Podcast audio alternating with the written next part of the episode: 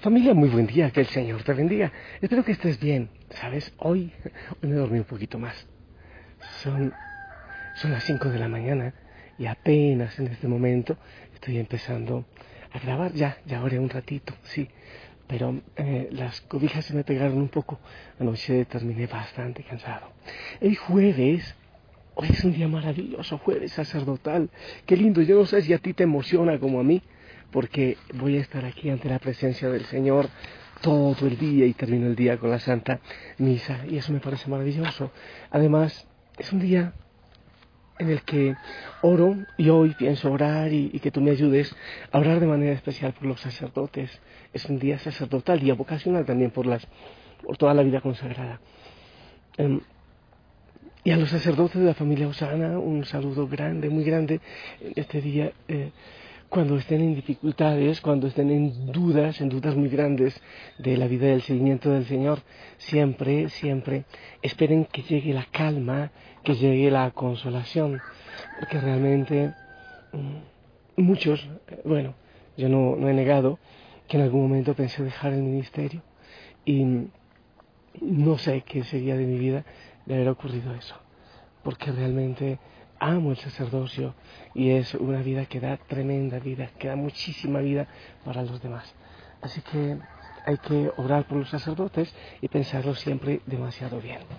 Familia, bueno, y también ya saben, los que puedan ir un ratito al Santísimo, háganlo, por favor, vayan siempre, pero de manera especial los jueves, ir ante la Eucaristía a orar, entregarnos en la mano del Señor.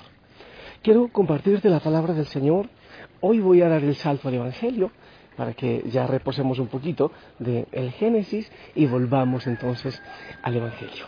El Evangelio según eh, San Marcos capítulo 8 del 27 al 33. En aquel tiempo Jesús y sus discípulos se dirigieron a los poblados de Cesarea de Filipo. Por el camino les hizo esta pregunta. ¿Quién dice la gente que soy yo? Ellos le contestaron, algunos dicen que eres Juan el Bautista, otros que Elías y otros que alguno de los profetas. Entonces él les preguntó, ¿y ustedes quién dicen que soy yo? Pedro le respondió, tú eres el Mesías, el Hijo, y él les ordenó que no se lo dijeran a nadie. Luego se puso a explicarles que es necesario que el Hijo del Hombre padeciera mucho, que fuera rechazado por los ancianos, los sumos sacerdotes y los escribas, que fuera entregado a la muerte y resucitar al tercer día. Todo esto lo dijo con entera claridad. Entonces Pedro se lo llevó aparte y trataba de disuadirlo. Jesús se volvió y mirando a sus discípulos reprendió a Pedro con estas palabras. Apártate de mí, Satanás, porque tú no juzgas según Dios, sino según los hombres. Palabra del Señor.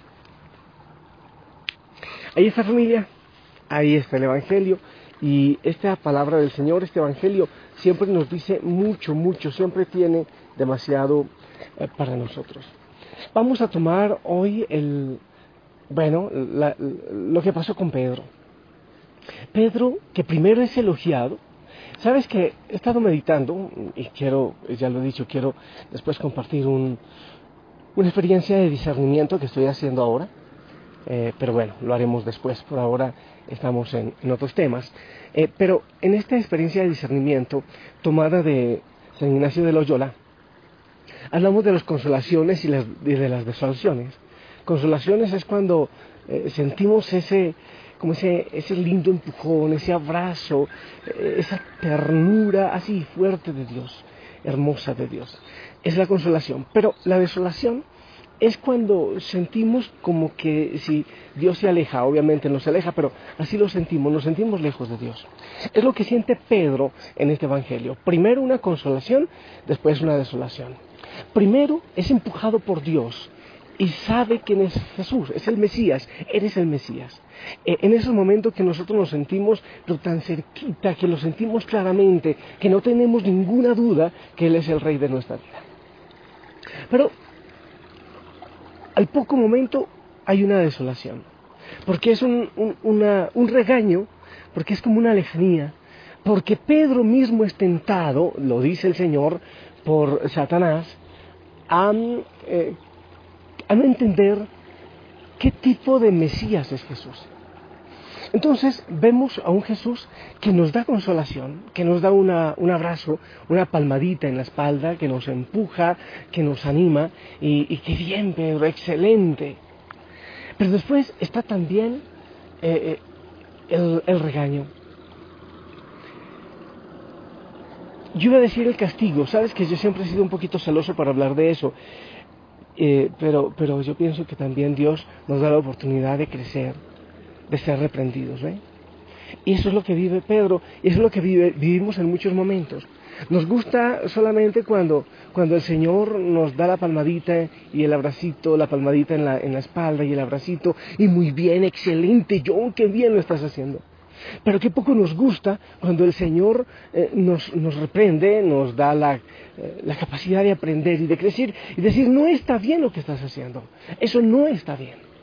Pero el Señor, hablamos del Padre como un buen Padre, Él obviamente no nos puede alcahuetear, Él nos ama y nos quiere, pero tampoco puede aceptar las cosas que no están bien.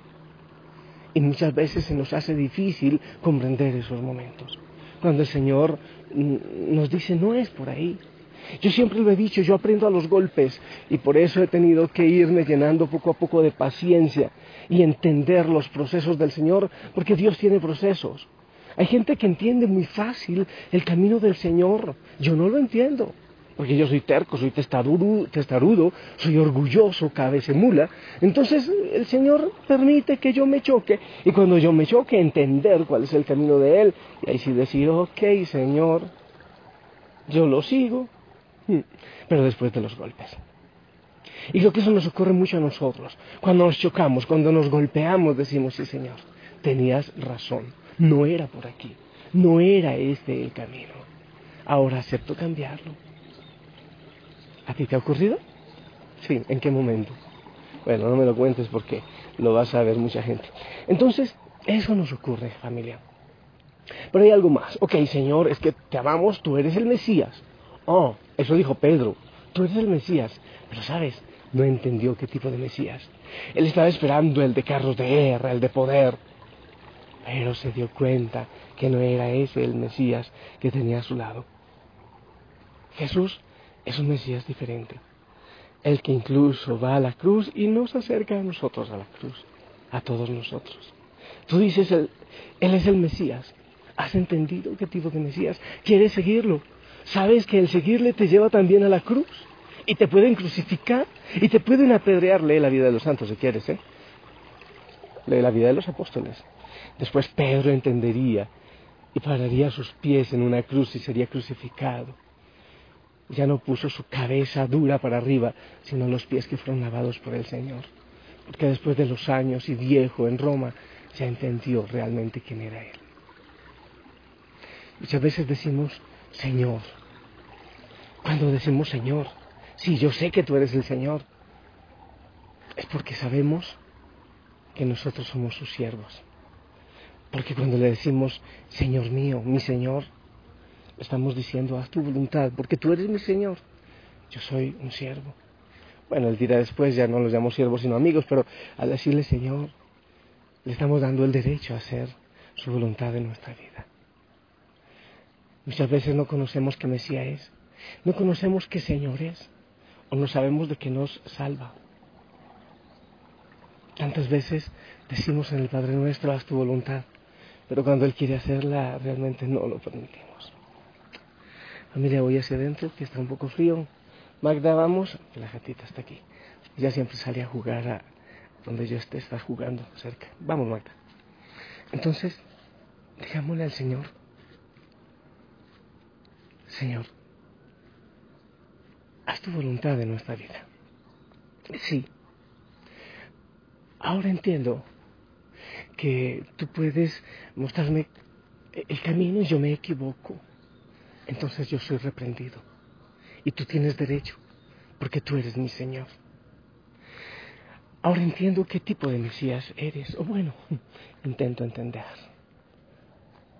Ese Señor también, ese Mesías que tú quieres ser en mi vida, aunque no llegue a la cruz, te lleva a ti a la cruz y a mí también.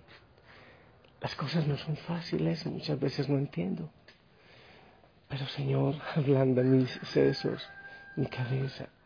Ayúdame a no ser destarudo, a no ser terco. Esta situación difícil que estamos viviendo, yo he vivido estos días algunas situaciones difíciles también. Entonces yo sé que el Señor traerá planes perfectos, como lo entendió después Pedro. Insisto, tanto que después quiso morir con la cabeza hacia abajo, ¿no? Mi cabeza es dura. Mejor que quede hacia arriba los pies que Él lavó, los pies que Él tocó. Porque mi cabeza ha sido testaruda. Señor, haz tu voluntad en esta vida. Haz tu voluntad. Y hoy que podamos estar postrados ante tu presencia, que podamos alabarte y glorificarte y permitir que vayas trabajando poco a poco, como lo hizo en Pedro. Ayúdanos, Señor, a seguirte, pero a entender qué es realmente lo que seguimos, a quién es realmente a quién seguimos. Bendito sea, Señor. Yo te alabo y te glorifico en esta mañana. Gracias por todo lo que haces en mi vida en la vida de los hijos e hijas de la familia Osana allá en tantos rincones del mundo. A ti la gloria, Señor. Ok, acepto. Seguiré aprendiendo música.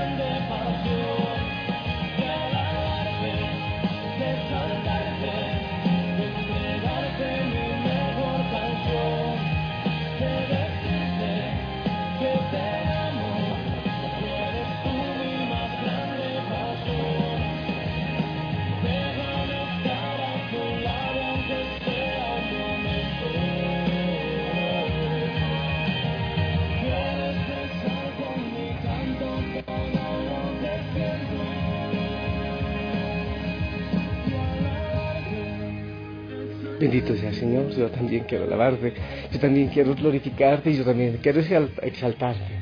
Gracias Señor, amado Jesús. En este amanecer, en un ratito, ya empezaré a ver la luz. Pero quiero antes que bendigas a cada hijo y cada hija, a cada sacerdote, Señor, abrázalo hoy. Dale tu descanso, paz en su corazón. Yo beso espiritualmente las manos de cada sacerdote, las beso espiritualmente por lo que el Señor hará en este día y hace siempre en sus manos. Y honestamente, inclino mis rodillas ante los sacerdotes por lo que el Señor hace, porque son cuna cada día. Bendícelo, Señor, y bendice a todos los consagrados y a todos los bautizados, a toda la gente de Osana, allá donde están. Abrázalo, Señor, de manera especial en este día. Mi linda familia, yo te bendigo. Que el Señor bendiga también tus manos, tus ojos, tus pies, tus labios, tu corazón y todo lo que harás en este día. En el nombre del Padre, del Hijo y del Espíritu Santo. Amén. Esperamos tu bendición.